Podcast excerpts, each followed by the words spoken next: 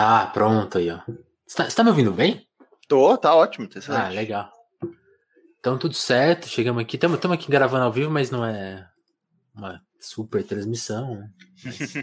Quem for é chegando aí, É se vivo. tiver gente, pode chegar aí e falar. "Ah, agora que você divulgou, vai chegar uma turma. Ah, E tem a turma que tá sempre aqui com a gente. Deixa eu, deixa eu fechar aqui. Bom, vamos começar a gravar porque isso aqui vira um podcast depois, né? Então vou tentar fazer a introduçãozinha. Alô, alô, sejam bem-vindos aqui a mais um Telefonemas, mais um bate-papo aqui da nossa nosso, espaço de ação de conversas. Tô aqui com meu amigo Pedro Falcão, a gente já trabalhou junto, já realizamos algumas missões aí em conjunto. Total, total. E estamos aqui conversando de novo. Pedro, se apresenta aí, porque uma característica sua que você já fez, já fez muita coisa, né, cara? Você sempre tá se transformando. Sempre na medida do possível. É, eu sou o Pedro Falcão, hoje eu sou desenvolvedor de games e escritor. Já fui jornalista de games por muitos anos, já fui roteirista, já escrevi, já dirigi o documentário, documentário Paralelos, que é sobre os games, a história dos games no Brasil. E já também participei de um certo programa de TV chamado BBB. No Ah, dez- teve essa. Teve essa também, 17 edição. E aí, tamo aí, né? Nos, no- nos rolês, fazendo streamings, jogando muito videogame, é, fazendo muito jogo, fazendo hoje o Relic Hunters Legend, que é um MMO, é, um RPG online, na verdade, tipo, todo um looter shooter daquele jeito bem Destiny, Diablo, é, Borderlands, assim, pra quem curte só que com uma num universo todo de ficção científica e desenho animado. É muito gostoso. O, o Helix, você fica.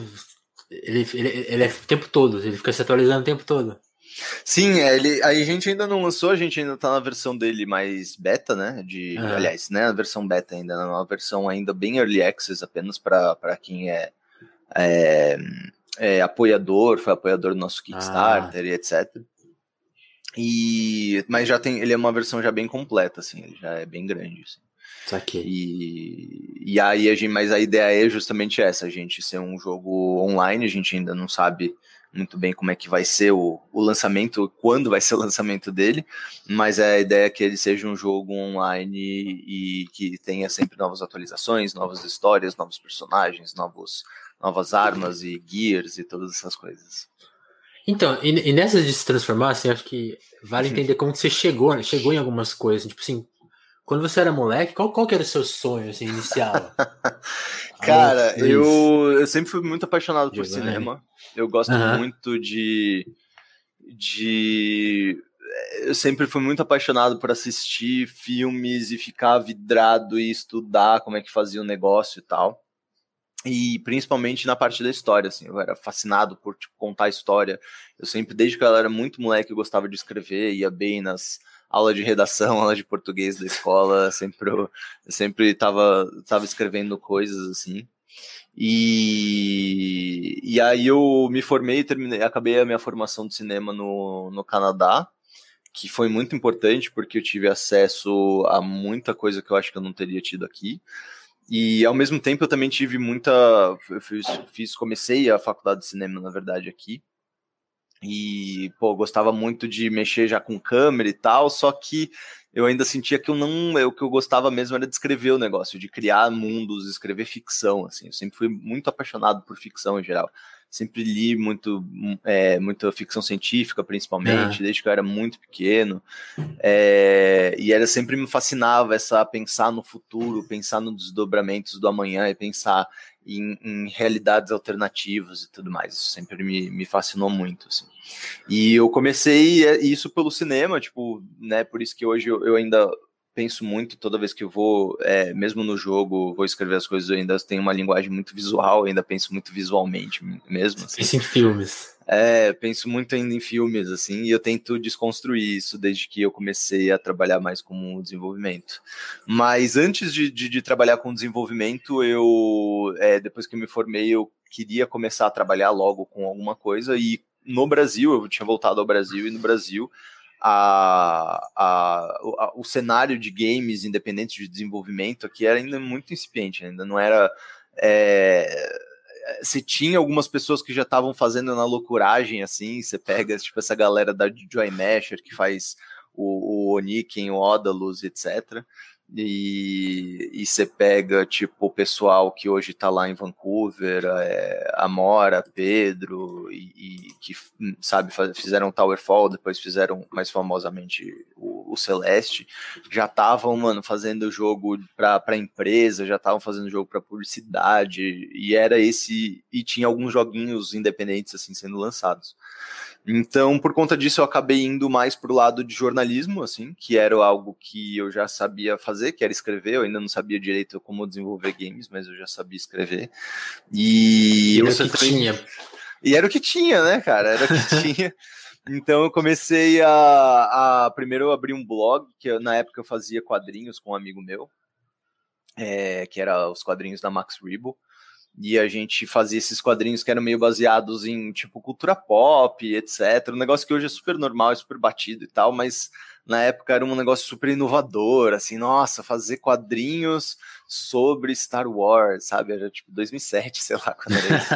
Era o começo da, da, desse quadrinho de internet. Mas tá vendo? Assim, você se aventurando por todas, quadrinhos, cara. Cara, eu precisava fazer alguma coisa, cara. Tipo, eu precisava escrever. Sempre foi uma necessidade, assim, de alguma forma, né? Então eu fui atrás de, de escrever coisas, assim, atrás de aprender comédia, porque era algo que era horrível. Eu sempre fui muito ruim de acertar timing e beat de, de, de comédia, assim, né? em escrita eu sempre achei muito sério, assim, muito darkness, sabe? Tipo, adolescente emo, assim. Uhum. E, e aí foi um desafio muito legal de aprender a escrever quadrinhos. Ainda até hoje é, eu aprendo muito sobre isso, apesar de faz muito tempo que eu não, que eu não escrevo quadrinhos. É, né? Porque a, a tirinha tem o fôlego curto, né? Não, Uf, não tem espaço para errar, né? Era difícil, cara, era difícil, assim. De, tipo, sei lá, uns 500, 600 quadrinhos que a gente deve ter feito, que a gente fazia uns três por semana. Eu acho, e a gente ficou uns três anos nisso, assim. Então, acho que a gente tinha uns Cara, eu acho que desses todos aí a gente deve ter acertado tipo uns 20 no máximo. é muito difícil, cara, é muito difícil. E nisso a gente começou a fazer um podcast, a gente começou, é, nessa época eu também acabei indo para Red Bull, ser editor é, do site de games, eles me convidaram para começar a criar os conteúdos de games lá, depois de ter passado pelo Kotaku. Aí depois da Red Bull, é, no finalzinho eu consegui fazer um projeto que era o meu sonho como jornalista, assim. E é engraçado porque na época era tipo assim, nossa, eu quero me aposentar com isso, tá ligado? Do jornalismo. Tipo, Você fez já tinha poucos anos. É, não, mas era isso mesmo, assim. Eu queria me aposentar do jornalismo daquele jeito, tá ligado? Porque eu não queria mais. Eu não queria, tipo, eu já tava numa vibe de tipo, mano, eu quero ir pra ficção, eu preciso me arriscar e me jogar na ficção, então já tô ligado que, ó, esses meus últimos anos de jornalismo e tudo mais, e eu vou fazer o, o, o, o Paralelos lançar e acabou. E aí eu fui, de fato, fiz o Paralelos, que é, né, o, é o documentário é, lá da Red Bull e tal, que conta a história do Brasil sobre essa ótica da pirataria, que na época era super um tabu, para mesmo entre jornalistas e, e, e, galera que estudava, acadêmicos que estudavam sobre o assunto, assim, era um tabu muito grande falar sobre é, pirataria como um democratizador, um incentivador cultural e uhum. que pro, ajudou a proliferar os games no Brasil, assim. É, e eu fico muito feliz que o Paralelos tenha quebrado um pouco desse tabu e a galera tinha, na verdade, até achou o oposto, começou a achar cool isso, que a gente, tipo, tinha todos os Phantom System cagados, sabe, tipo, tinha todos os, os clones malucos que a gente tinha, né? isso, isso, é muito louco, porque eu, por exemplo, aprendi isso com o Paralelos, assim, tipo, a sua tese ali, é que, tipo, a, a cultura de games no Brasil só existe por causa da pirataria, e ela influenciou, tipo, assim, da forma que a gente consome, até a forma que a gente faz, né? Que acho, isso que eu acho mais é. louco, né? Os jogos que a gente acessava são determinantes para os jogos que a gente faz hoje, né? Exato, exato. E tem tudo a ver com a pirataria. É, Porque não, não chega é... oficialmente essas coisas aqui. Exato, não, até tem um quarto episódio do Paralelos que a gente queria ter feito, mas não, não conseguiu fazer, então a gente teve que cortar para três. Era focando especificamente é, no desenvolvimento de games, falando mais profundamente com a galera sobre desenvolvimento de games, é, e explicando como, o que, que eles aprenderam e o que, que da cultura brasileira eles utilizam dentro dos jogos deles, sabe? Tipo, seja visualmente, seja Sim. dentro de game design, é, de, de, qualquer forma, assim, de como, tipo, é a cultura da gambiarra, a cultura do, tipo, do se vir, a cultura, a cultura de, tipo, mano, fazer muito com pouco, tá ligado? Tipo, é, é muito interessante que isso realmente se foi, sabe, tipo, refletiu de certa forma no nosso game design, na nossa forma de a gente desenvolver os jogos, de produção de jogos e tal. É, então é muito interessante isso, assim, é tipo, foi, foi muito bacana. E aí depois do Paralelos veio esse, esse acidente de percurso que foi o, o BBB, é, que tinham me convidado, eu estava na época fazendo narração de, de videogame, eu estava fazendo narrando o campeonato de o, a final do campeonato latino-americano tá, de Street você tava, Fighter. Você estava justamente nessa interessar, você tinha acabado tava. de lançar o Paralelos, tipo. É. Eu tinha acabado de lançar o né? Paralelos, né? eu estava tentando me distanciar do, do, do, dos games como jornalismo, assim, né? E, e, tentando ingressar de outras formas, assim, tentando, tava começando a fazer uns, uns, uns jogos com os amigos, tava começando a fazer, tipo, umas outras paradas e tal, eu tava começando a fazer narração, tentando ir para um lado mais de entretenimento, na época eu tava quase, tipo, atuando num filme que eu tava, nessa época eu tava na produção de um longa-metragem que era sobre é, é, que era sobre cultura de games e tal, era para ser meio que uma vibe Scott Pilgrim brasileiro, assim, só que com uhum. uma ação meio mais pro lado de Jackie Chan, assim, tipo, uma ação meio, tipo... Caralho! É, de tipo, meio de comédia de ação, assim, sabe? E era uma turma fantástica, assim, é uma das pessoas que eu sou mais fãs até hoje de, de, é, de roteiro, assim, que tem uma visão muito foda de, de, de cinema. E só que, mano, cinema no Brasil é foda, assim, é muito difícil, é tipo é, mesmo com edital, mesmo com apoio de, de, de é, distribuidora grande e tudo mais, é tudo, mano, um pega para capar, é muito puxação de tapete, muito projeto que é botado em geladeira intencionalmente, enfim. E aí nessa época aí, de tipo, eu tava até quase virando ator nessa época também. E aí eu. Você chegou a gravar alguma coisa desse filme ou não, ele morreu antes? gravamos, não, ele morreu antes. Morreu antes das gravações, morreu na pré, infelizmente. Puts. É foda. E aí a gente, depois disso rolou o BBB, o que foi muito interessante, foi uma experiência muito da hora de, é, porra, de jogo, assim, de participar do maior programa do Brasil, sabe? Tipo, o maior programa da televisão brasileira, indiscutivelmente, é, é o Big Brother, assim, ó. É o zeitgeist cultural que cria é, é, surreal comparado com o resto das coisas. E é louco, né? A, a, sua edição, acho que ela foi meio. Ela tá meio. Talvez tenha a segunda. Se, da primeira ou a segunda é de uma retomada, né? Tipo, do, do é. BBB, né? Tava, é. meio, tava meio caído. Ainda é. sempre acho que nunca tava. perdeu a.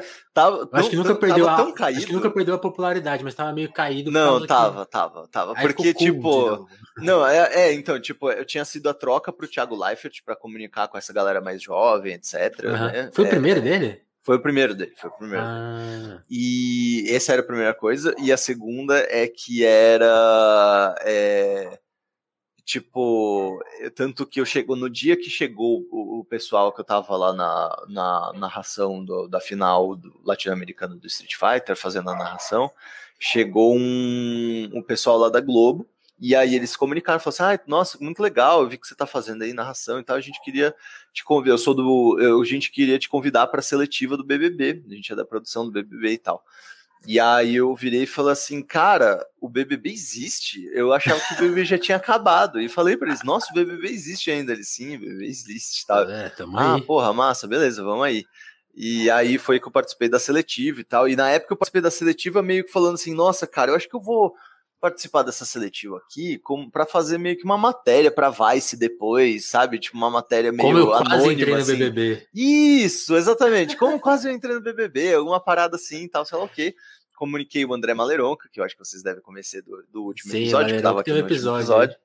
Uhum. É, falei com o Mali e tal sobre isso, ele adorou a ideia, não, vamos fazer essa pauta, pauta, sei lá o quê, sei lá o quê. E aí eu fui para a seletiva do BBB e eu lembro, claro, e tipo, por que eu Começou estava justamente, tipo, não, então, na seletiva eu estava muito simpático, porque eu estava justamente meio que tipo, pô, eu preciso pegar person coletar personagens aqui eu e eu tirar o melhor deles, deles, né? Tem que tirar o melhor deles, então eu tenho que estar tipo no meu melhor estado mais sociável, tá ligado? E aí eu conversando com a galera tal, não, sabe, tipo, tentando ouvir a história de todo mundo, eu não me toquei. Chegou no final da, da, desse dia da seletiva, teve vários dias, né? Mas no final desse dia da seletiva, chegou um dos os produtores lá da Globo, eles falaram, nossa, a gente viu que você é um cara muito comunicativo, ah, que legal e tal. Não, por favor, viu, vê se aparece aí no, no próximo dia, que tinha dois dias de seletivo. Ah, aparece aí no próximo dia, a gente vai fazer umas, umas dinâmicas tal, sei lá o que. Eu falei, ah, beleza. E aí, quando eu cheguei em casa, eu contei isso para hoje, minha esposa, né? Mas na época era minha namorada, a Lely, e aí eu contei para ela e falei assim, cara, eu acho que eu vou entrar no BBB. Tipo, eu tô com a leve impressão que eu acho que eu, se pá, eu vou entrar no essa BBB. Essa matéria tá dando muito certo. É, é essa porra tá dando muito certo, vai, eu vou entrar no BBB. E aí, de fato, eu entrei, fui pro Rio de Janeiro umas vezes tal, entrei. E foi maravilhoso, assim, foi muito divertido, foi muito legal conhecer a Globo mais de perto, conhecer a produção da Globo. Mantém, tem muita gente muito maneira que trabalha lá na produção, que trabalha em entretenimento, que tenta fazer umas paradas massa, assim. E foi muito legal, assim, é, conhecer tudo por trás. E não à toa que, tipo, o pessoal da produção, eu, tipo, eu fiquei. Ah, eu acho que por ter já esse negócio de audiovisual e tal, eu sempre fiquei muito conversando com a galera de produção e falando sobre produção com eles e tal, e sobre como eles faziam as coisas e tal, e sobre câmera, essas coisas e tal. E por conta disso, tipo, pô, eu fui convidado outras vezes para ir lá para ajudar eles a fazer prova, uma prova que tinha é, que envolvia uma parceria de games, que era o Brawl Stars, eu acho que foi no de 2018, 2019. É, acabei fazendo um monte de coisa, assim, muito bacana com eles, participar com eles das, de outros G-shows, eles me convidaram para ir lá, né, tipo, participar quando tinha época de BBB. Então eu tenho uma relação muito, muito legal, assim, com, com o pessoal de lá, assim, foi, foi muito especial, assim, sabe? E, pô, depois de, de BBB, eu voltei à vida, né, no real, vida, a realidade, e... Você conseguiu e... recuperar ela, né? Isso, isso, isso eu acho legal, né? sim, né? Porque sim. é muito uma coisa que eu acho muito louca de, de quem participa do BBB e que eu vejo quando, quando eu fui pesquisar a foto uhum, uhum. que eu usei aqui, né? Eu dei um Google em você, assim, é, tipo, aí eu comecei a ver assim, assim, sites cobrindo coisas da sua vida, tipo, o dia, o dia que você casou. Uhum, aí, tipo, pois é. Uma surpresa isso daí. Cara, a gente muito engraçado. A gente casou, saiu do cartório e tal, postamos na internet e tal. Aí voltamos para casa, estávamos fazendo churrasco com a família, com os amigos. Aí alguém falou assim: Olha, meu, saiu no ego aqui que vocês casaram. A gente, tipo, velho. Como? Não falei com ninguém, ninguém me mandou mensagem, nenhum jornalista falou nada. Assim, o que aconteceu? Tava sendo vigiado. É, Continua a vigia, é, né? Aí foi, aí cataram as, as, fotos de rede social, as fotos do cartório, assim, de alguma forma eles tinham. E aí tiraram, botaram na internet, assim, achei maravilhoso, cara. Foi muito engraçado. Isso, essa parte é muito engraçada, assim. É, dessa fama momentânea, assim, tipo, nossa, nos primeiros, no primeiro mês, dois meses que eu saí do programa, era bem ainda quando tava rolando, ainda aparecia VT meu, essas coisas e tal, era bem impressionante, assim, era tipo, é, tipo, é muito louco como funciona isso no Brasil e como o brasileiro é apaixonado pra, pela parada, assim, é muito, isso é uma coisa muito da hora do brasileiro, assim, de, tipo, quanto que a gente é muito maluco e apaixonado e, e, tipo, vira fã e, e, tipo, sabe, tipo, aquilo impacta na vida das pessoas, entretenimento e cultura é uma parada que a gente não tem, é bizarro até, né, tipo, quanto que é, é mal visto e, e, mal apreciado de certa forma, porque, tipo, a, a forma que o brasileiro se relaciona com cultura, com arte, com esporte, é, tipo, é surreal, cara. É tipo, é, a gente é muito, muito conectado com isso, assim. É tipo, é, é esses deveriam ser as nossas exportações de tudo, sabe? De, tipo, mas não, a gente é muito. enfim, tudo, né? É, enfim, né? Esse é um papo maior. Mas e, e aí eu acho que, tipo, depois do BBB eu tive que voltar pro mundo real e aí eu tive que voltar a trabalhar, né? E, e aí eu fiquei muito feliz que, tipo, o, o, o Maleronca e o pessoal da, da Vice me receberam, eles queriam fazer um projeto de games lá, eles me convidaram, foi muito, muito maneiro. Era e, demais. Né? Saudades do seu podcast. Não, e lá, cara, foi onde a gente. Eu, eu, honestamente eu acho que eu fiz os melhores textos da minha vida, assim, de, de jornalismo, seja como como editor mesmo, mas também como escritor, assim, e tipo, foi muito legal, assim, foi muito legal conhecer muitas pessoas novas, tentar botar novas pessoas, novos é, frilas no mercado, assim, sabe, tipo, novos nomes ali para tipo, terem no, um, crédito ali para eles conseguirem abrir portas em outros lugares, que hoje eu vejo que eles estão, tipo, no UOL, eles, eu vejo que eles estão no IGN e tal. Isso foi, foi muito legal ali, que a Vice foi uma, uma deu uma abertura muito grande, assim, para umas paradas. E eu achei que essa foi, foi sensacional. E, porra, fizeram umas matérias muito legais. A gente fez um especial numa época todo de GTA, que foi muito legal. Nossa, falando sobre todos os mods brasileiros, falando sobre o tipo, as histórias meio que tipo de bastidores, sabe? Tipo, destrinchando umas paradas com youtubers, falando de roleplay, que hoje é uma parada que você vê o tempo todo sobre roleplay de GTA e tal, a gente tava lá investigando isso. Enfim, a gente conseguiu fazer umas coisas muito legais na Vice, assim. E por mais que nessa época eu já estava, fazia dois anos já de saco cheio de ser jornalista, mesmo assim eu acho que a gente fez umas aproveitou. coisas muito legais, assim. A gente conseguiu aproveitar muito, muito bem, assim. E eu sou muito grato por essa, por essa época. E, e foi muito legal que, é, tipo, logo depois disso, já foi, foi legal que eu já estava nessa transição, e aí eu consegui, foi, foi muito bom que eu consegui já começar a me organizar e começar a estudar mais é, para desenvolver games mesmo. E, e, nessa época eu tive o convite maravilhoso do, do Marcos Venturelli, que é o game designer por trás do Chrome Squad, junto na época da, da Behold. É, ele fez também o Dungeon Land, que foi um, um, um MMO brasileiro muito doido, assim, muito interessante. E agora ele tinha me convidado, ele, ele já me, a gente já se conhecia de anos e ele tinha um apreço muito grande pela forma como eu enxergava histórias e, e, e, tinha uma sensibilidade para enxergar algumas histórias e ele falava que, mano, era exatamente o que ele estava buscando, o que eu acho sensacional, porque nem eu sabia que eu estava nessa, nessa, tava nessas transições, assim, então nem eu sabia direito o que, que eu queria, e ele me puxou, assim, me fez um convite, me puxou e falou, ó, bora, vamos, vamos fazer umas coisas aqui, me ensinou coisa pra caralho, assim, tipo, adiantou muito é, meu, meus ensinos, assim, em relação a a videogame, desenvolvimento. E aí tamo aí agora fazendo Relic Hunters e é tipo, mano, maravilhoso, assim, é um sonho todos os dias trabalhar no jogo que você curte, acredita e tipo, mano, tá trabalhando com outras pessoas que são muito talentosas e tem tipo, e é uma empresa que se preocupa pra caralho com com todas as pessoas, sabe? Tipo, e, e puta, cara, é, é sensacional, assim, o Relic Hunters, trabalhar no Relic Hunters é um sonho, cara. Que, que legal. Agora, vou, agora que você passou por toda a sua carreira, vou tentar pegar tópico a tópico mais a fundo. Eu, eu, tenho, eu tenho um elogio que eu, pelo menos eu, eu acho uma ideia, assim, eu fico pensando, tem várias coisas que eu que são opiniões minhas que eu pego meio dos outros, vou, vou embaralhando ali, vai saindo uma coisa minha. Uma que eu acho muito original minha é, é, é, é, meu, é o meu apreço pelo jornalismo de games brasileiro, porque eu gosto muito, assim, gosto muito do seu trabalho, do pessoal do, do Overloader, tem uma hum. coisa em vocês de crítica e de.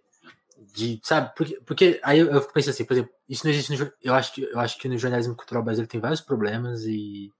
Por exemplo, no musical, ele tem esse problema que também faz parte da indústria, porque é uma indústria onde não se gasta mais dinheiro, né?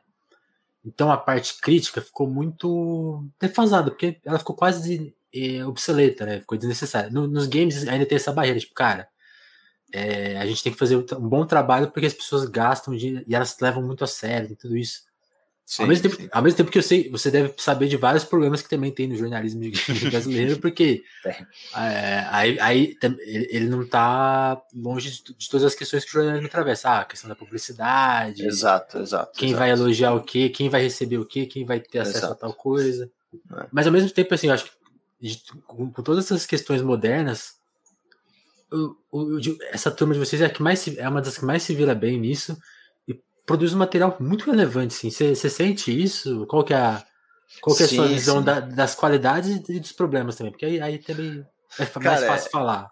Não, eu, eu, definitivamente assim, quando eu era moleque, tava no, sabe, tipo, aprendendo sobre é, mano, era muito moleque ainda, tava começando a jogar Nintendo, começando a ter meus primeiros consoles e essas coisas. É, já tinha um jornalismo de games aqui, de certa forma, que existia e já era muito icônico, sabe? Assim, já era, Sim. tipo, já tinha as revistas, era clássico, e você, tipo, mano, você via a galera que trabalhava lá, eles hypavam a galera que trabalhava lá, então, tipo, é, sempre foi, de alguma forma, foi icônico isso, assim, para quem curtia videogame no Brasil. E foi muito legal que quando a gente a gente veio dessa safra de, dos anos 2000, assim, de, de bloggers e etc., que era tipo uma galera que via uma alternativa ao jornalismo tradicional, assim, é uma coisa muito anos 2000 mesmo, assim, que nasceu do live journal, que nasceu de blogger, nasceu dessas coisas e tal, e foi se profissionalizando. É, e aí, com o tempo, pô, foi eu assim, eu comecei assim, tipo, mano, meus, meus primeiros textos de videogame, etc., eram textos que eu fazia no meu blog, que eu postava os quadrinhos, também escrevia uns textos, falava sobre os jogos, ah. às vezes fazia umas críticas de jogo, muito fundo de quintal, assim, da internet, sabe?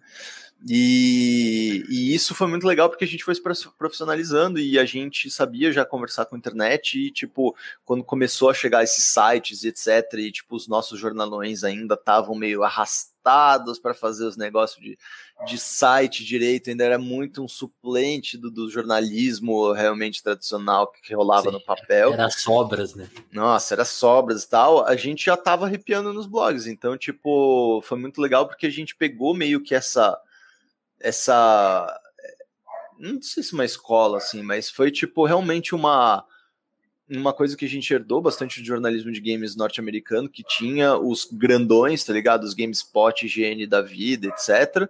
Mas uhum. tinha os indies, tinha o Bomb, o, o Giant Bomb, tinha é, o Kill Screen, tinha umas outras coisas que falavam de um jeito diferente, sabe? Tinha Ed, que tinha mano, tinha uns jornalistas específicos que faziam umas coisas diferentes e tal.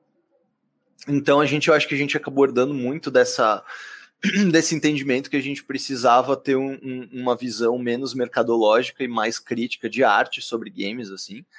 E, e, acho que foi algo que influenciou toda essa, essa geração assim de, de, de, jornalista de games com certeza assim que não era algo que era muito comum na geração anterior e tal a geração anterior ainda tava tipo a luta da geração li, li, é, tipo imediatamente anterior à nossa era legitimar games como um entretenimento válido que não fosse só de criança, tá ligado? Era tipo a luta deles é videogames não é coisa só de criança. A nossa luta é videogames é arte tá ligado? Essa, essa era meio que, tipo, meio que a, vibe entre geracional que a gente tinha, assim. E, e por isso que eu acho que, tipo, foi tão diferente, assim, foi tão distante, sabe? Porque a gente, tipo, tava já falando, a gente pegava essa, esse princípio de tipo, mano, o game é um entretenimento como outro qualquer, como um, faz parte da cultura como game, como é, cinema, como música, etc. E a gente pegou isso e, e fez um, um, um como se diz, um tipo, tentou traduzir isso em crítica, tentou traduzir isso em tipo jornalismo, e a gente fez realmente o nosso próprio ali jornalismo focado nisso, saca? E não à toa que tipo isso tudo, sabe, foi fruto, ou tipo paralelos é fruto de tipo de um, de um cenário desse tipo, porque tipo, porra, eu essas ideias que eu que eu falava sobre tipo, nossa, mano, pirataria e tal, era algo que eu trocava ideia com o Heitor do Overloader, com o Caio Teixeira, tá ligado? Com o Rick também, é, com o pessoal do, do UOL, sabe? Tipo, o Prandoni, o, o Bueno, que foi meu editor. Então, tipo, tinha muita galera lá que era dessa, desse, desse, desse, desse cenário que, tipo, tava por mais que eles às vezes trabalhassem em lugares que fossem mais quadradões, mas eles estavam, tipo, já com uma cabeça aberta, sabe? Tipo, Tentando tavam... hackear aqueles lugares, né? É, exatamente, exatamente. Tipo, é, o, o Gus Lanzetta, que sempre trabalhou na Rolling Stone, mais um monte de lugar, sabe? Tipo, a gente trocava muitas informações, a gente falava sobre isso, a gente constatava essas coisas. É, nessa época a gente já tinha uma gangue fodida de, de desenvolvedores, sabe? tipo, mais formada, assim. E eles, tipo, mano, era uma galera muito firmeza que também tinha uma visão muito da hora sobre, é, sabe, é, distribuição alternativa e, e, jogos independentes e etc, etc. Então, tipo, tava, tava muito propício, assim, mano. Tava, tipo, mano, tava muito punk tudo, assim. É, é teve uma época ali que eu acho que foi entre, sei lá, 2000 e 2010 e 2015, um pouco antes, assim, 2014, que foi, tipo, mano, uma hora, foi maravilhoso, assim, era, tipo, o punk do jornalismo de games, e era, tipo, a gente fazia umas coisas muito da hora no Kotaku, aí, de repente, os caras do, do Overloader estavam fazendo umas paradas da hora também, que nem era Overloader na época, sabe, então, tipo, foi muito louco, assim, foi, foi uma época muito legal. E acho que marcou isso, né, cara? Acho que foi uma, algo, algo que, tipo, marcou. Eu hoje acho que, tipo, é, a gente de fato já estava discutindo várias coisas bacanas lá, mas eu acho que a gente ainda está aprendendo muitas coisas e tem muitas coisas que eu ainda vejo que faltam em, em, no nosso jornalismo de games ainda hoje. Em específico, é uma formação crítica de fato, assim, tipo, uma formação mais, eu não diria nem acadêmica, mas que, tipo, de fato tenha um embasamento mais, tipo, de estudo ali, sabe? De, tipo, cara, a gente é, é, é, engraçado, mas parece bizarro, porque eu só pude, só pude perceber isso depois que eu virei desenvolvedor de games. Mas, tipo, putz, é importante que os, que os jornalistas comecem a estudar game design, assim como, tipo, um crítico de cinema vai estudar do lado de um diretor de cinema, tá ligado? Na faculdade eles vão ter a mesma aula, porque eles estão vendo a mesma coisa sobre teoria de Eisensteiniana, eles estão sobre teoria do tipo de, mano, do cinema mexicano, do Buñuel e o cacete, sabe? Tipo, os caras estão ali do lado e eles estão pensando sobre crítica juntos. E, tipo, os dois precisam ter exatamente meio que a mesma formação e um entendimento sobre forma, sobre a linguagem e como ela é utilizada. E é curioso como isso não, não passou tanto para videogame, assim. Eu acredito que verdadeiramente, tipo, esse tipo de conhecimento de games, de desenvolvimento de games, mas mesmo de game design, ele ainda é muito difícil de ser encontrado, assim. Ele, tipo, parece que tem uma barreira invisível que, tipo, se, ele é difícil de você de, de, de, de ter tão disponível, assim, sabe? Tipo, é, por mesmo que hoje a gente esteja falando que, nossa, em qualquer momento, se você vai no YouTube e bota, tipo, Game Design 101 ou algumas coisas, você sempre vai aprender coisas legais e sempre vai, tipo, pelo menos começar a aprender coisas e começar a ter fontes de, né, de tipo de outros livros e de tipo de outros pensadores e tal. Mas é, é uma coisa que ainda falta um pouco, assim, essa formação mais de tipo, mano, entender e ter o vocabulário crítico de game design é algo que ainda falta bastante no jornalismo de games de, uma, de um modo geral, assim. E é algo que hoje é curioso também, assim, é, é um negócio que você só vê depois que realmente, tipo, você tá fora, assim. Que hoje eu vejo também como o papel, eu sempre me perguntei muito qual era o papel do jornalismo depois da internet e, e, tipo, depois do YouTube, principalmente, sabe? Tipo, sobre uhum que, que, a gente tem que, sabe, qual que é o nosso papel? O nosso papel é ficar... Onde a gente pode ser útil, né? Né, e tipo, o que, que, era? O que, que a gente tinha que fazer, sabe? O que, que a gente tinha que ficar o quê?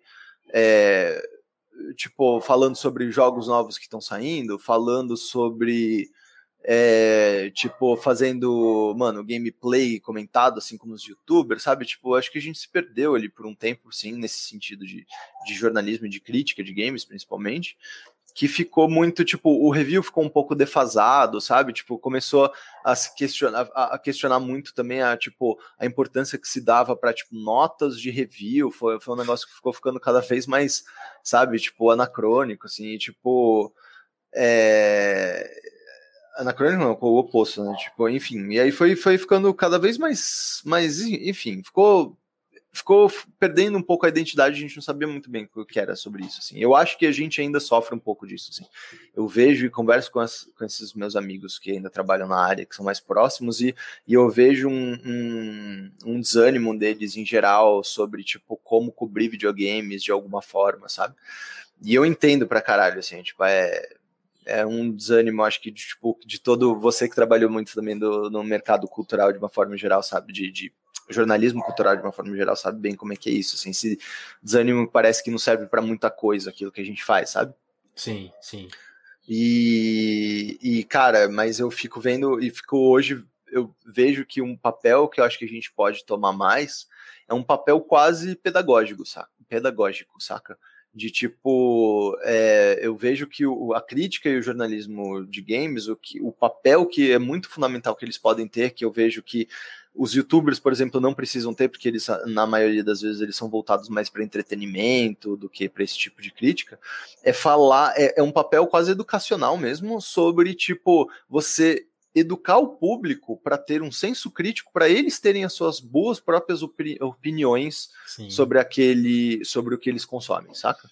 Tipo, esse é o verdadeiro papel hoje que eu vejo, pelo menos, do crítico, que é isso, cara, tipo, o crítico tá lá para te falar assim, olha, e esse negócio funciona dessa, dessa, dessa maneira, dessa maneira, e a linguagem disso funciona dessa maneira, o, a forma e o formato da, dessa linguagem funciona dessa maneira, e, e, essa, e esses criadores resolveram é, fazer isso dessa e dessa maneira para fazer para passar essa e essa mensagem, ou passar essa esse sentimento e etc.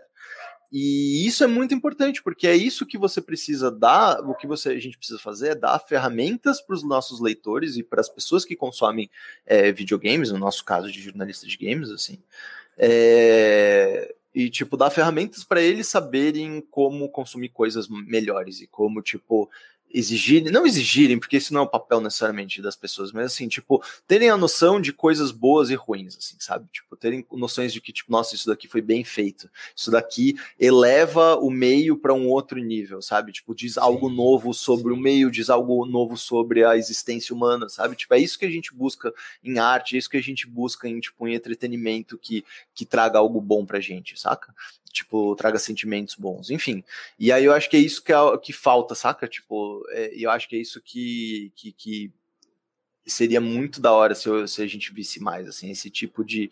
de cara, eu, é, eu lembro muito ainda de, do Roger Ebert, sabe? Tipo, a forma como ele trazia, tipo, uma discussão super alto nível foda, assim, de, de, de linguagem de cinema para tipo, uma crítica altamente popular e muito legal de ser lida e curta. Ele cobria e... todos os filmes, né? Tipo, ele não, ele não cobria só o nicho. Nossa, ele, era ele, muito ele ia falar legal. do filme popular, né? Exato, exato, exato. Então, tipo, isso é algo que é muito, é muito foda, assim, de tipo, eu gosto que se eu, se eu tivesse, se eu fosse jornalista, eu acho que eu estaria tentando aperfeiçoar esse tipo de coisa hoje. Assim. É, não, isso, isso é muito legal, porque eu gostei dessa palavra que você falou da, de ser pedagógico, porque uma coisa que. Eu, acho que porque, por que, eu gosto tanto de vocês? Porque vocês me ensinaram as, as, as, as opiniões que eu tenho hoje de game, tipo, quando, quando eu vou discutir com as pessoas, tipo, eu, eu uso o seu argumento, oh, você sabia que no Brasil a pirataria foi fundamental? Ou sei lá, uma coisa que eu vi, tipo assim, eu, eu não esqueço, por exemplo, um, um, um vídeo do, acho que do Vitor Brandt, que ele ele, tipo assim, por que o Overwatch não precisa de um modo história? Porque a história uhum. tá na mecânica do jogo. Cada, uhum. Os personagens estão contados lá.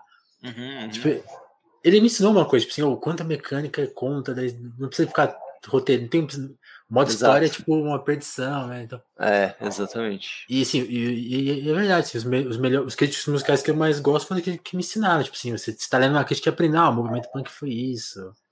Exatamente. Ah, o, quanto, o, quanto, foi abandonado em. Quanto a mídia o, a, a, turma do Mairon, assim, oh, quanto que a crítica brasileira de música é racista, né? Exatamente. Eu aprendi com eles, tipo assim, né? são esses caras ah, que vão te dando aulas. Exato, isso que eu ia falar também. É, é uma parte essencial minha de, de, ter essa visão dentro de games foi ter, no início da minha carreira, ter passado pela Vice por um ano e pouco, acho que um ano, uns meses assim. Foi logo no início da minha carreira, eu era estagiário, assim, estagiário de relações públicas, da, de assessoria de imprensa da, da Vice. Fazia, a gente estava fazendo um evento lá na época e tal, e eu entrei como assessor disso e era assessor, assessor do assessor, né? E, e, era só um estagiário, assim, ganhava merreca e tal. E aí lá o Maleronca me, me puxou e falou assim: não, ó, vou te ensinar aqui uns negócios, vou te ensinar sobre é, o que, que é uma linha editorial, como se escreve um negócio direito e tal. E, cara, aí foi, foi bom, assim, eu aprendi muito sobre isso nesse, nesse sentido, tipo, vendo o que o Maleronca tinha feito em relação a esse jornalismo alternativo é, e, de uma forma geral, esse jornalismo cultural, é, me, me influenciou muito quando eu virei editor do, da Red Bull e depois como editor da Vice de novo e tal, e para escrever as coisas no Kotaku também, assim, teve uma, uma influência muito grande mesmo. Não, é. Então, então vamos, vamos chegar no capítulo BBB, então. Vamos. Porque eu, eu não sei, assim, quando, quando, quando, quando, quando, te, quando te entrevistam sobre, eu imagino que tem umas perguntas que já te chateiam. Isso, pô, não, não, não. Não, não. Engraçado porque todo mundo fala isso, assim, ah, eu aposto que você não aguenta mais falar sobre sei lá o que, aposto que você não já respondeu todas as perguntas e tal. E tipo, cara, não, sempre tem algumas coisas legais para conversar sobre o BBB, ah, foi uma então experiência então, muito legal, sabe? Então, então vamos para vamos esse aspecto. Qual, qual, quais aspectos você sente que, não, que você queria muito comentar que não, não, não, você não teve chance de conversar ainda? Ah, que eu não tive Porque... chance de comentar. Cara, mas, mas, é... ó, mas, mas, a gente pode a gente pode desenhar, a gente pode continuar de onde, de onde você parou aquela história, porque tá. você você foi lá, você topou a ideia de fazer a, a seletiva para experimentar, tipo, o que, que acontece na seletiva? E aí a seletiva foi andando. É, aí, é. E aí chegou o dia que tipo, os caras, oh, então, agora você vai entrar sim ou não? Como que foi isso? Cara, não, eles fazem isso meio de surpresa. Para quem que e você esse... perguntou, eu vou mesmo? Ou você ah, foi sozinho? Cara, não, isso você falou com a Lélia, na... você falou com a sua mãe? Não, na verdade foi o seguinte, foi assim. Esse dia foi muito louco, porque esse dia foi um dos, foi definitivamente um dos dias mais loucos da minha vida. Porque basicamente o que aconteceu foi o seguinte, eu é, tinha sido minha primeira semana de volta a Vice, isso era começo, janeiro de 2017. Eu tinha voltado uhum. a Vice já nessa proposta da gente fazer um site de games, etc. E eu estava ainda na seletiva do BBB. Uhum. E eles tinham falado assim, ó, na primeira, no segundo, na terça-feira da primeira semana que eu tava trabalhando, eles falaram, ó, é, tem um, um, uma última entrevista e a gente deve fazer na sua casa. E aí seria bacana se a gente conhecesse, tipo, a sua família, sabe? Tipo, se a gente conhecesse o pessoal. Não sei se é assim, foi feito em outros, outras edições. Com você edição, foi assim. Pelo menos foi assim, é. é. E a, a gente queria conhecer, fazer uma última entrevista e tal, e ia ser legal se a gente conhecesse sua família, se conhecesse sua, sua namorada, etc. Ia, ia ser maneiro. Está bom. E aí eu fiquei super nervoso no dia, tipo, nossa, cara, tipo, tem uma porra de uma última entrevista, tá? Eu não acredito, tal. Não, mas beleza, vamos aí, vamos aí. É, aí eu fui. Aí eu falei, eu já avisei pro Maleron que eu falei, ó, tem uma chance de eu entrar no BBB. Então, se eu não aparecer mais, é uma última entrevista. Achei meio estranho. Então, se é uma última entrevista e eu não talvez aparecer amanhã, talvez eu tenha entrado no BBB. Eu falei, avisei ele e tal. Ele, tipo, beleza, não pode deixar. E aí ele. aí, tipo, e ele achou super estranho, assim, mas é de, que bom que eu, eu avisei ele, porque ele entendeu o negócio e ele ajustou as coisas lá na Vice para funcionar, assim. Mas enfim, e aí eu eu saí, tipo, mano, na noia, sem almoçar, eu tava, tipo, muito nervoso tal, e nessa época eu andava de bike, é, eu, tipo, ia e voltava de bike pro trabalho, e era, tipo, uns 10, uns 5, 6 quilômetros, vai, de, tipo, de ida, assim. E, cara, eu tava sem almoçar num calorzão de janeiro em São Paulo, imagina como é que é, né? E aí eu tava andando na bike, e aí no meio da Faria Lima eu desmaiei e bati numa árvore, assim, com tudo, assim, de bike. Ah, foi nesse dia, eu lembro de, de, dessa história. Pois é, foi nesse dia. Foi nesse dia. E aí eu apaguei. Você, apaguei, você se machucou mais de uma vez, né? Eu lembro de ficar foi, preocupado. Foi, não, não, essa foi a primeira vez. Essa eu tava na Red Bull, essa outra já tava na Vice. E aí essa eu tava. Eu me capo, Mano, eu capotei e apaguei. Eu apaguei mesmo, assim, tipo. É, apaguei. Eu não sei o que aconteceu, assim. E aí o. Quando você acordou? Eu acordei, eu tava na, na ambulância, numa ambulância do SAMU, sendo levado pro hospital. E aí ela explicou o que, que tinha acontecido. Eu tinha caído de bicicleta, tinha batido a cabeça. E eu precisava. É... E aí, tipo, eu tava sendo levado pro hospital e tal.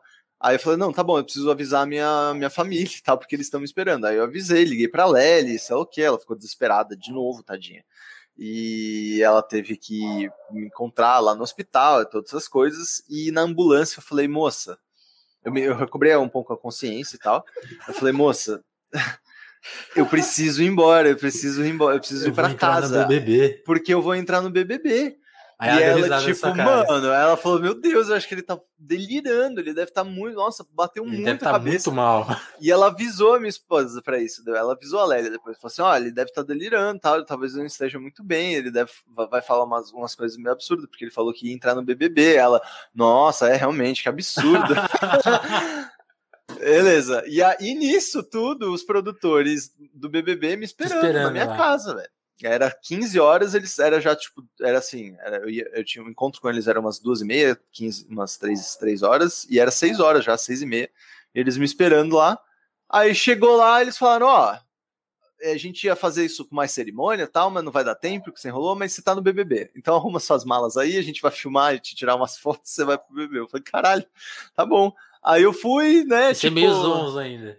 Zonzaço, dopado, doidão de remédio e tal, com a cara toda estourada, assim, tanto que todas as minhas primeiras fotos promo eu tô sempre com, com um lado sua cara, assim, porque eu, porque eu tava, tipo, com a cara toda ralada, assim.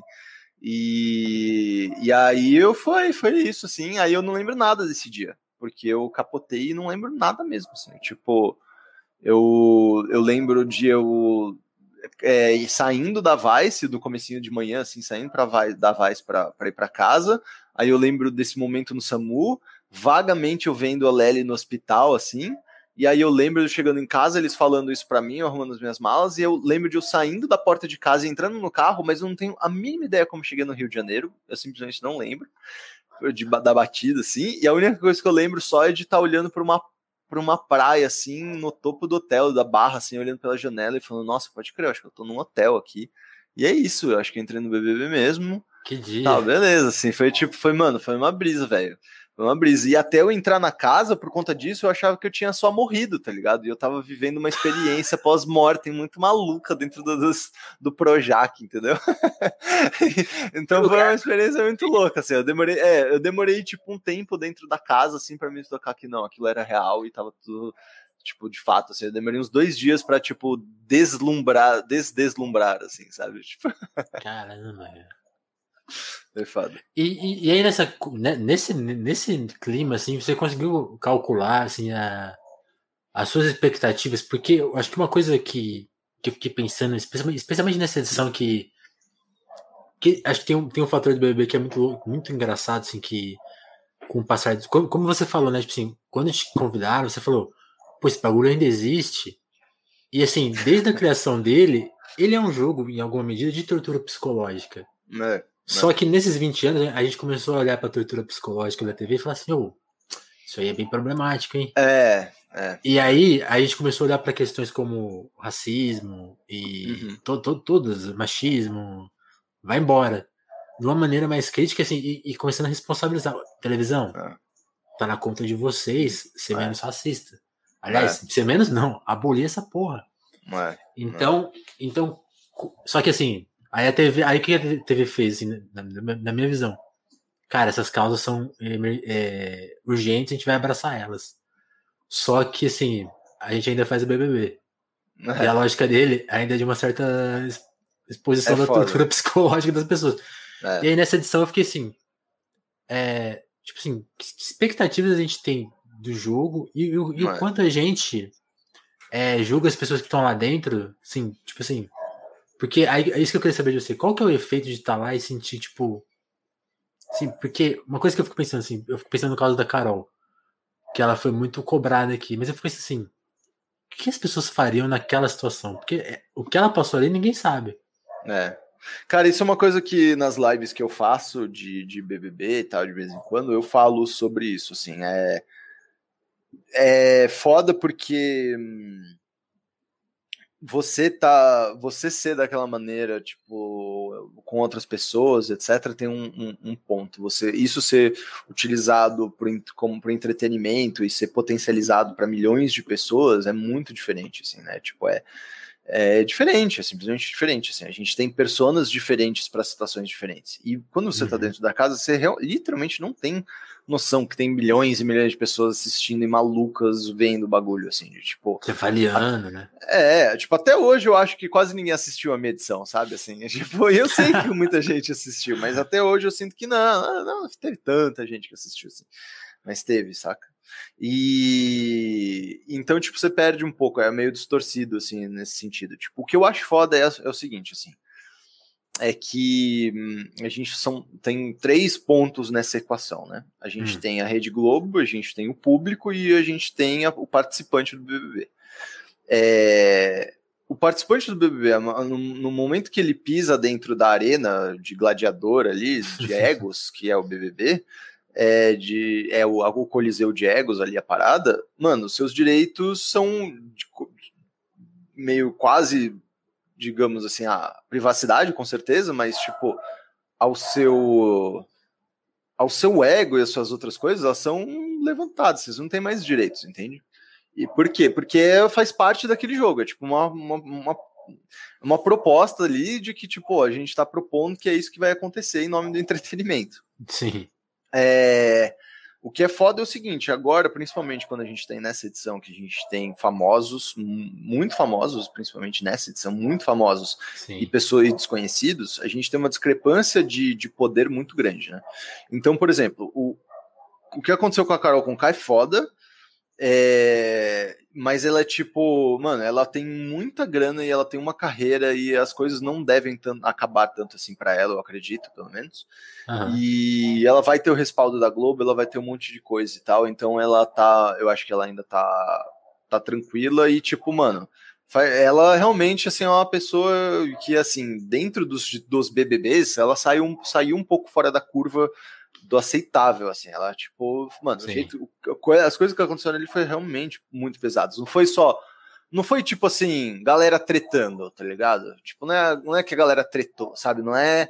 Não, mano, foi pesado. Assim, não é tipo o Gil e a Camila tretando, assim, entendeu? Ou, aliás, o não, Lucas ficou, ficou inassistível uma, uma hora ali, né? Tipo assim, foi, exato, foi muito. Eu vi relatos de pessoas que eu sigo no Twitter assim, tipo, cara, eu comecei a ter gatilho de coisas que eu passei foi a coisa, foi esse grau, né? De, é, de bullying, assim, tipo, foi um bullying muito, muito escroto, muito pesado da parte dela. E assim, mano, por relatos de pessoas que já trabalharam com ela, pelo visto é isso que ela é mesmo, assim, ela é uma pessoa que é assim, etc, etc. Então, cara, esse foi um. Foi, achei que esse caso foi um ponto fora da curva, mas, tipo assim. É, no caso da Lumena, quando a gente pega o caso da Lumena, eu acho muito foda. E eu fiquei mal, assim. E eu não. Eu parei de, de uma época assim de zoar a Lumena tanto, assim. Tipo. Claro que eu acho que ela se saiu, ela ainda ficou de boas, porque ela ainda tá se usando e ela tá super. Ela soube se usar e soube, soube usar esse esse revés aí dela, tipo, de uma forma meio irônica, meio rindo Sim. de si mesma. Eu vi, eu vi que ela tá tirando uma onda. Né? Ela tá tirando uma onda com ela mesma e ela tá tipo, pô, vou aprender com isso daqui. Ela foi muito honestona, assim, vou, vou aprender com isso daqui. Mas, cara, tipo, a real é que para essas pessoas desconhecidas, o baque de você ser exposto desse jeito, mesmo você falando, claro que eu vou é, eu topo ser exposto desse jeito, mesmo você assinando um contrato dizendo que você topa ser exposto daquele jeito, o, as consequências psicológicas disso são muito grandes para uma pessoa que é desconhecida, que é uma pessoa que não tinha nenhuma, que não teve um grau de, de, de, de assédio cresci, crescendo, assim, sabe? Tipo, assédio não no sentido negativo, mas nesse sentido de fãs, assédio de fãs, sabe? Tipo, Sim. quando você, no caso de uma Carol Conká, você vai pegando aos poucos, tá ligado? Sim. Um degrau, né? Quando você é um carreira. BBB, mano, você, mano, o Caio, por exemplo, que entrou agora, tá ligado? O Caio desse BBB, ele tinha 600 pessoas no Instagram dele. Ele vai sair com, acho que com 5 milhões, velho. 5, 6 milhões. Isso é surreal, mano. Isso de, é surreal. De trocar, de não ter ninguém, você tem um Brasil. É, e você não, não é, tipo passa assim, por ah, essa transição, entende? Tipo, psicologicamente falando, você uhum, não passa uhum. por essa transição. Você, tipo, tá num dia naquele negócio, aí você entra no mundo mágico do Projac, e quando você sai, tipo, puff, tá ligado? O negócio implodiu. É muito Aquele bizarro. calor da rua. É, é muito tenso, sabe? Então, tipo, é isso que eu fico pensando bastante, assim, tipo, é esse impacto psicológico é um negócio que é difícil de medir e, tipo, é difícil que o assim, acho que a responsabilidade é de todos. Eu acho que a responsabilidade das pessoas, das, das coisas que são faladas dentro da casa são das pessoas que falam as bostas que elas falam, tá ligado? Elas têm que ter responsabilidade sobre as coisas que elas falam. Porém, a culpa se da merda, principalmente psicológica, definitivamente é de quem tem e controla o poder nessa situação inteira, que obviamente é a Globo, né? Tipo, eu acho que esse que é uma questão que é muito importante da gente ver, assim, de tipo, é, a responsabilidade pode ser de todos. É responsabilidade do público de não ficar maluco e perseguir as pessoas e ameaçar de morte. É a, é a responsabilidade do participante do BBB de, mano, não ser um merda de um racista, de não ser, tipo, homofóbico, tá ligado? Tá ligado? Faço o básico de, de ser um ser humano. E, e, de não fazer abuso psicológico com os outros. É, é responsabilidade, sim, dessas pessoas. Mas é responsabilidade da Globo de, de manter tudo isso daí saudável e principalmente é culpa dele se não der, entendeu? Tipo, mas culpa, não sei se é culpa tanto do público ou culpa das pessoas se tipo der muito errado, assim, sabe? Se as coisas saírem do controle. Tipo, tem pessoas mesmo na minha edição e, e certamente em edições anteriores que ainda não tinha todo esse negócio de famosos e tal, que uhum. ficaram mal, cara, ficaram bem mal com o hate que receberam, com a forma que se trans foram transformados em vilões, não puderam sair de casa por muito tempo e eram completos desconhecidos, pessoas felizes e tal, que foram em busca de um sonho e foram tipo usados, a imagem deles foi usada de certa forma, tipo, por o lucro de uma mega empresa multibilionária, tá ligado? É, em detrimento do psicológico deles, cara. E isso é uma coisa que é muito sério. E algum dia eu acho que a gente vai ter que, como sociedade, lidar com isso daí, assim, ou pelo menos a Globo vai ter que lidar com, com essa com esse com essa consequência dos seus do seu entretenimento, tá ligado? Tem um custo Sim, isso, tem um é, custo é, psicológico, é uma, sabe? É uma fricção muito forte, né? É. Eu é, mesmo. É contraditório. Tipo, ó, eu mesmo ainda fiquei muito de boas. Eu ainda tive um, um, uma saída ótima. Tipo, tinha pessoas que gostavam muito de mim, tinha os fãs da Emily que gostavam, mas aí são fãs da Emily, o problema, obviamente, é deles. Mas, tipo, eu era muito, tipo, de boas, entendeu? Assim, era, eu recebi. Mano, eu recebi um tratamento ótimo, então tive muita sorte, assim. É, mas mesmo assim, eu tive mudanças psicológicas pós-BBB. Tipo, eu me tornei uma pessoa mais introspectiva.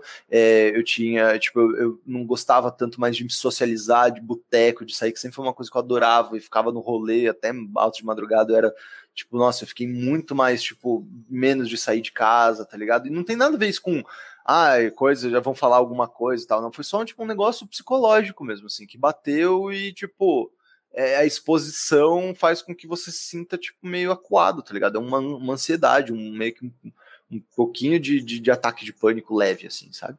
Uhum. E, e, isso, cara, deu por, por um ano, por um, um ano e pouco, assim, e depois, depois eu fui lidando com a situação e fui melhorando, né?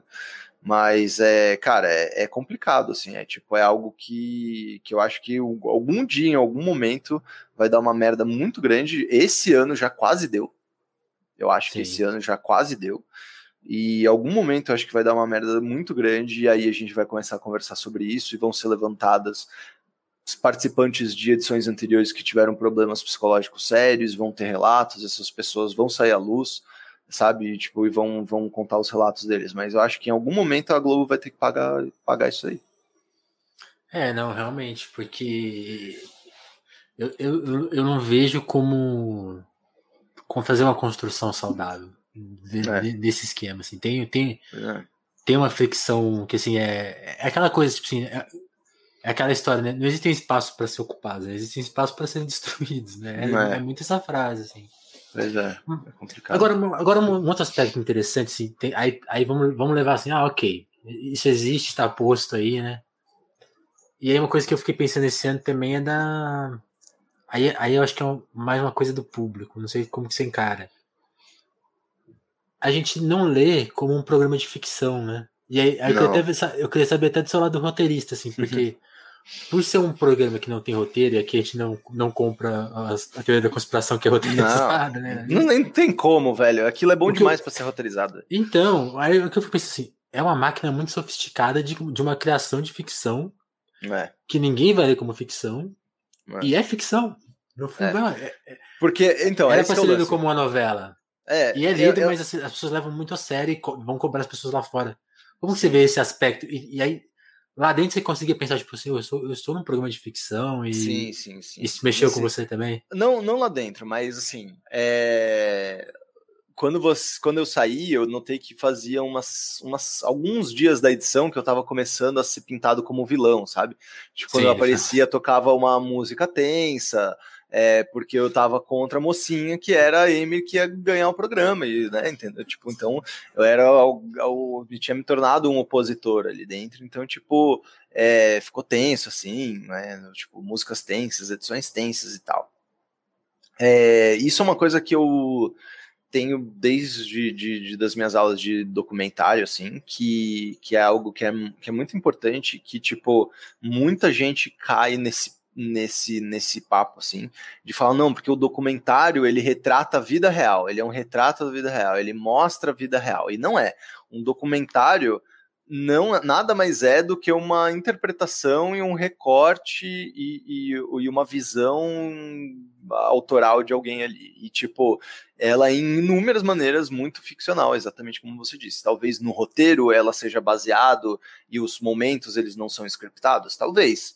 É, mas a edição ela tem uma intenção, a, a narração ela tem uma intenção, a, a, o, os ângulos da câmera. Né? Exatamente, os ângulos da câmera, os efeitos sonoros, tudo isso tem intenções e ele é, comunicam alguma coisa visualmente, audiovisualmente, né? Uhum. Então, tipo, é, sempre tem uma essa questão de que tipo tudo isso é sempre, por mais que o BBB isso eu sempre falo pra galera, ó, tem uma galera aí que é os, os cavaleiros de, de, de pay-per-view que falam, não, mas é porque eu vi no pay-per-view e eu sei porque eu vi no pay-per-view e tipo, não, não adianta, mesmo no pay-per-view, mesmo sem trilha sonora maligna, sem nada, eles ainda escolhem as câmeras, eles ainda escolhem os papos que você quer ouvir, os trechos dos papos que você quer ouvir, eles ainda recortam e, e botam ângulos específicos para as pessoas, então, tipo, ainda há uma edição. Sim. Então, tipo, é, isso é tipo, é muito engraçado porque as pessoas tipo, confundem um pouco com novela. É, principalmente, tipo, é, é, muito estranho isso, mas eu acho que isso tem mais a ver com a relação eh, de maluca dos, dos, dos brasileiros, é, absolutamente apaixonada dos brasileiros de ver tudo como vida e morte, assim. Então, tipo, é, cara, é, não é só que, tipo, sabe? As pessoas cobram de você que você seja uma pessoa melhor, que você seja um personagem melhor. E, tipo, cara, se eles fazem isso com pessoas é, que são atores e, e com, com vilões de novela, que, que é muito mais combinado e explícito que é a ficcional. A tá separação tá, tá posta, né? A saber, exatamente, a separação está posta que aquilo é uma ficção, e mesmo assim as pessoas cobram os atores por, pelos atos dos, dos seus vilões. Imagina se não vão co cobrar as pessoas que, tipo, estão dentro da casa, tá ligado? Tipo, e que veem elas como, tipo, pessoas, sabe? Tipo, sei lá, que fazem parte da televisão, sabe? É tipo, fazem parte do entretenimento, então vale tudo, assim, tipo ah, você é famosa, você esteve na televisão, logo você está sujeito ao julgamento público e você tem que você tem que aceitar tudo que as pessoas falam. Isso eu acho que é o mais engraçado, assim. Tipo, as pessoas têm muito essa ideia de que, tipo, mano, se você está na televisão, se você é famoso, se você é alguma coisa assim, é, você tem que aceitar ouvir o que eu tenho para falar sobre a sua vida. E aí você vai ter que aceitar, eu vou ter que falar para você, tipo, é o seu dever, sabe assim. É muito engraçado. Isso é muito é muito tenso. Essa, e, e assim, agora que você faz as, os streams comentando, assim, tipo. Como, como que você julga que as pessoas te. te essa, essa cobrança que você falou, assim, como que ela, ela, ela também foi, ela foi se moldando com o tempo? Assim, ah, hoje sim, ela já tá não, hoje é bem leve. Boa. Ah, não, não. Isso daí foi tipo os primeiros três meses, assim, que, tipo, ah. a galera me encontrava no supermercado e aí parava e falava, não, porque eu não gostei que você fez isso e você fez aquilo. Não, ah, e pessoas que, que você, não faz ideia de quem são. Não, a pessoa no supermercado, uma senhora no supermercado me puxava pelo coisa e falava isso, assim, sabe? Tipo, pessoa tá andando no shopping, alguém berrava alguma coisa, sabe? Tipo, Caramba. era muito, é muito maluquice, assim. E olha que, cara, é o que eu tô falando, tipo, o meu impacto foi minúsculo, assim, eu não tive nenhum comparativo com o que essas pessoas hoje têm. Tipo, hoje qualquer Zé que participa aí do BBB já sai com 2 milhões, 1 um milhão de, de, seguidores, tá ligado? Tipo, é verdade, a sua o meu máximo foi tipo, ainda. o meu foi o primeiro, então, é, mas ainda não era tão grande. Então, tipo, eu ganhei assim no, no, Instagram, tipo assim, o que foi enorme, muito pra época, era tipo 100 mil seguidores, sabe? 150 uhum. mil seguidores, uma coisa assim. E aí hoje diminuiu muito, porque na época também tem, é muito bot que segue para inflar número, eu não entendo muito bem como é que funciona isso, assim, tipo, as pessoas te seguem, aí eles botam bot para seguir, não faz muito sentido, assim. E, tipo, cara, e o bagulho foi isso, assim, vai, tipo, é, hoje em dia você sai e é, tipo, um, um, um milhão de seguidores, dois milhões de seguidores, você faz publicidade pra Avon, sabe, tipo, foda-se, tipo, é surreal, assim, isso não não existe, é muito mais potencializado hoje. Ser ex-BBB é muito maior do que, maior do que ser. É, agora parece que todo mundo tem Instagram, né? Realmente virou uma, uma praga. Nossa, impressionante, impressionante. Impressionante. É, eu fiquei, eu fiquei pensando.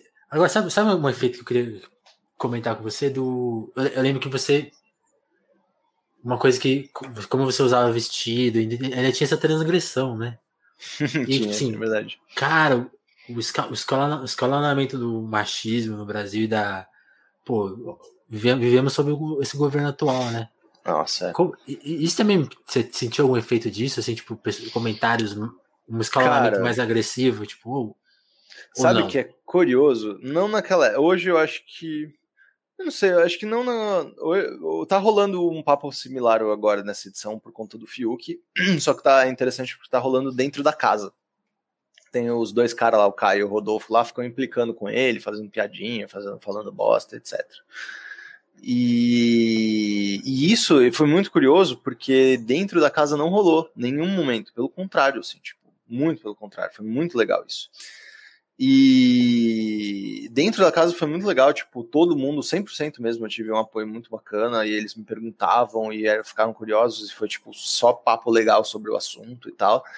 É, e foi muito interessante que quando eu saí, eu tava esperando exatamente isso que você falou, tipo, nossa, uma enxurrada de reaça mandando mensagem, querendo me matar porque eu usei vestido na televisão dele, sabe? E não, eu não recebi. Tipo, em, pelo contrário, tipo assim, sempre teve muito comentário em foto minha no, no coisa do BBB, ou foto, ou tipo nos comentários quando eu saí do programa, que tinha muita gente comentando nas minhas fotos e tal.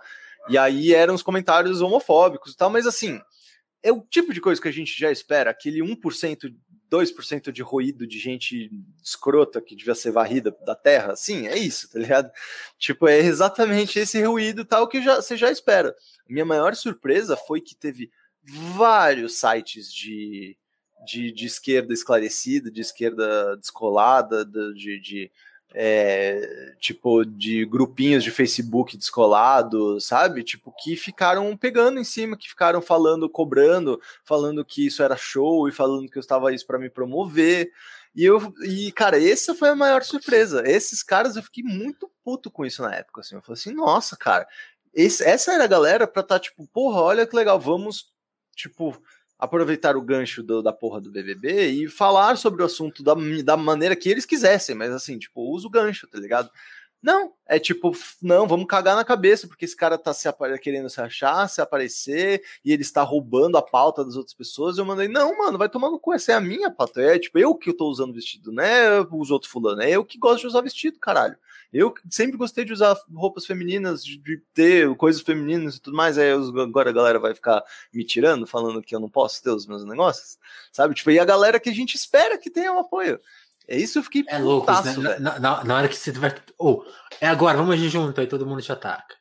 Exato, mano. Isso eu achei, eu, isso eu fiquei putaço. Eu falei assim, ah, mano, esses esquerdinha, pau no cu aí, eles que eles só querem é ser, tipo, é, não, é muito isso, assim, é tipo, só querem ser uns caras que quer lacrar só, tipo, falar que é foda e que é tipo, não, olha como eu sou foda e eu tô mostrando aqui que esse cara está fazendo errado na Globo. Ah, meu Deus, olha como eu sou punk. Tipo, é uns otários, sabe? Tipo, um bando de otário recalcado do caralho. É isso que eu acho. da hora. Falcão, tem, tem mais alguma coisa? Porque aí, aí, aí tem uma coisa que você falou, né? Que você acabou se voltando um pouco para dentro, assim. E, e é engraçado, porque a gente trabalhou junto, a gente conheceu antes né, de, de tudo isso acontecer na sua vida. Sim. E. E aí, e aí você, você meio que sumiu, né? Porque eu, eu ainda te via, tipo, eu te via tweetando, eu te via participando do podcast dos outros, aí você sumiu. E aí você reapareceu fazendo streamer. Você, você decidiu reaparecer? Você, você calculou, Sim, tipo assim, cara. Assim, eu quero. Ah, eu... Porque, porque ainda tem o fator assim, cara, veio a pandemia e, tipo assim. Exato, é. Às vezes tem um, um contatinho social que, que tem, né? De, de trocar uma ideia e tal. Foi um pouco isso? Como que foi? Cara, o começo da pandemia, o fim ali de 2000 e o começo de 2020, fim de 2019, eu já tava mais tranquilo, assim, eu já tava mais é, curado, digamos assim, desse, desse lance de, de, de, querer ficar em casa, dessa ânsia de sair de casa e tudo mais, assim. Uhum. É, pô, eu tava trabalhando com uma galera muito firmeza. É, pois é. Eu tava trabalhando com uma galera muito firmeza e tal. Eu tava fazendo uns churrascos em casa, finalmente que eu tinha uma casinha para eu poder receber amigos e tal. Então tava começando a fazer umas paradas dessas. Mas, cara, é... foi curioso isso, porque, tipo, quando veio a pandemia, claro que tipo, eu já estava meio adaptado, sabe? Eu já estava super acostumado a ficar em casa e tal. E mesmo porque mesmo a, a Rogue Snail, que é o nosso estúdio, que a gente faz o Relic, ele é todo remoto, sempre foi. Então, é, muito antes da pandemia, a gente já estava adaptado a trabalhar de casa já fazia anos. Já. Então tava, foi muito. Não, te, não houve uma adaptação necessariamente. Assim. Claro que teve pelo, por todo o resto, né? Mas, tipo, a parte do trabalho, pelo menos, foi, foi muito tranquilo. E. E, cara, tipo, eu comecei a pensar muito sobre isso, assim, de tipo, não de me sentir sozinho necessariamente, necessariamente, mas de tipo, porra, cara, eu preciso começar a fazer as coisas que eu quero fazer, assim, só, sabe? E, tipo, eu tava muito afim de falar sobre jogos, eu tava jogando, tava apaixonado sobre jogos, eu sempre, eu amo falar sobre videogame, eu amo falar sobre como os, os, o que eu sinto quando eu jogo os games e tal, e era algo que eu sinto que é importante para mim mesmo, assim, para eu entender mais sobre como eu gosto de videogames, o que, que eu gosto de videogames, o tipo de experiência que eu gostaria de reproduzir fazendo os meus próprios videogames, sabe? Então, para fazer stream assim foi, foi, foi, foi um jeito, assim, era tipo algo que, que eu tava muito afim de fazer e tá muito divertido, assim, tipo, pô, tem uma galera sempre que cola lá e, e troca uma ideia e, e, tipo, dá umas dicas e, putz, é muito legal, assim, é. E eu sinto que é um momento de troca muito legal, num momento que tá muito difícil de trocar qualquer coisa social, sabe? E uhum. eu acho que é para isso mesmo, assim, é tipo, pô, Estamos aí num, num, momento mó difícil. Que bom que tem uma galera que entra, pode assistir umas paradas e, e pode se divertir, trocar uma ideia com, com a galera do chat, trocar uma, uma ideia comigo. E vice-versa, né? Tipo, pô, eu jogar umas paradas, mostrar umas coisas para as pessoas. Às vezes colam uns amigos meus, aí eu mostro umas coisas para uns amigos também, enquanto está todo o resto da galera. Puta, é muito legal. É, eu acho que essa, esse formato de streaming, assim, essa eu acho que tipo tem muita coisa que dá para fazer ainda e é uma coisa legal de se fazer assim. E como você pode ver pelo meu histórico, eu estou sempre tentando fazer alguma coisa, né? Então, eu não consigo ficar parado de jeito nenhum, é um inferno isso. Eu gostaria, mas eu não consigo ficar parado. Você queria? Ah, eu queria, cara, eu queria pagar os meus fins de semana e tipo dormir o dia inteiro durante a semana, dormir nas horas certas durante a é, semana, porque, dormir cedo durante a semana. A, a, gente nem comentou, a gente nem comentou esse aspecto quando, quando você entrou no BBB, foi engraçado porque toda essa sua movimentação na vida, ela, ela se materializou do jeito engraçado. Porque todas as pessoas na timeline, eu conheço esse cara. Eu lembro, eu lembro, eu lembro do MC da caramba, meu professor de inglês. É, de alguma forma, as pessoas. E aí a gente, por exemplo, eu fiquei te conhecendo. Caramba, o Pedro fez isso, nem eu não sabia, fazia ideia. pois é, cara. É, na, na, lá na Rogue, a galera zoa que eu sou o cara do. Eu sou o Ronaldinho Gaúcho da, da Rogues assim, que eu enfim, sempre fiz todos os rolês aleatórios possível, tô lá nesses rolês aleatórios, assim. É, isso é muito e, bom. E é real, cara. Tipo, mas sei lá, eu não sei, eu, eu não sei se os negócios só vão acontecendo na minha vida ou só se, tipo, eu gosto, vou atrás mesmo, gosto de fazer coisas diferentes. Eu gosto de causar, eu acho, não sei. Acho que essa, essa é real, assim. E eu vou continuar causando e fazendo coisas novas, criando mundos doidos, assim, até dizer chega. Muito bom. Pedro, só me dá licença para agradecer o pessoal que. Primeiro claro. o pessoal que colou, colou aqui na live, brigadão. Sigam o nosso canal aí, estamos nessa meta do YouTube, a gente tem mil inscritos e 4 mil horas de conteúdo. A gente tá com 700 já, tá quase aí, em breve vai bater. É, e agradecer o pessoal que tá no nosso apoio, que é o pessoal que ajuda a gente a produzir o podcast. O podcast já tem quase. Esses dias que eu me toquei, cara, tem, já tem dois anos e meio de quase de podcast. Então. É, então é, é, uma turma muito boa que tá aí pra gente continuar produzindo. É muito fundamental, assim. O apoio acho que vai. Apoio acho que vai completar quanto tempo? Quer ver? 10 meses já? Ó, legal. É isso que tem que fazer, tem que continuar. Então eu quero agradecer quem já tá por lá, quem entendeu essa nossa missão. Sempre lembrar que tem a, a nossa faixa lá de 10 reais que dá desconto em livro na livraria Alecrim, que é a livraria mais legal do Brasil hoje. Então agradecer a Amora Juliana, ao Lucas Monteiro, ao Eric Marlon, ao Vitor Breda, ao Matheus Botelho, ao Augusto Erma, a Tatiane Araújo, a Sabina Fernandes, o Pedro Duarte, o Diogo Burilo, Kleber Monte, Davidson Mati, Gabriel Nunes, Dagmar Abrantes, André Camurça, Juan Borborema, Alívia Rossade, Sérgio Romanelli, Adriana Félix, Jéssica da Mata, a Santos e a Dalva Brantes. Muito obrigado.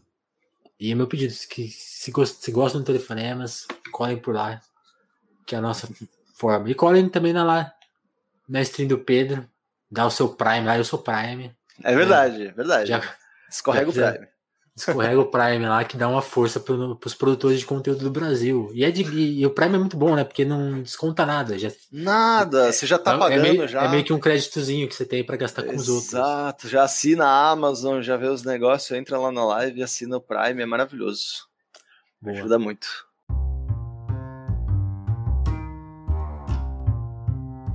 Falcão, valeu muito pelo papo. Eu que agradeço, Vini. Obrigado aí.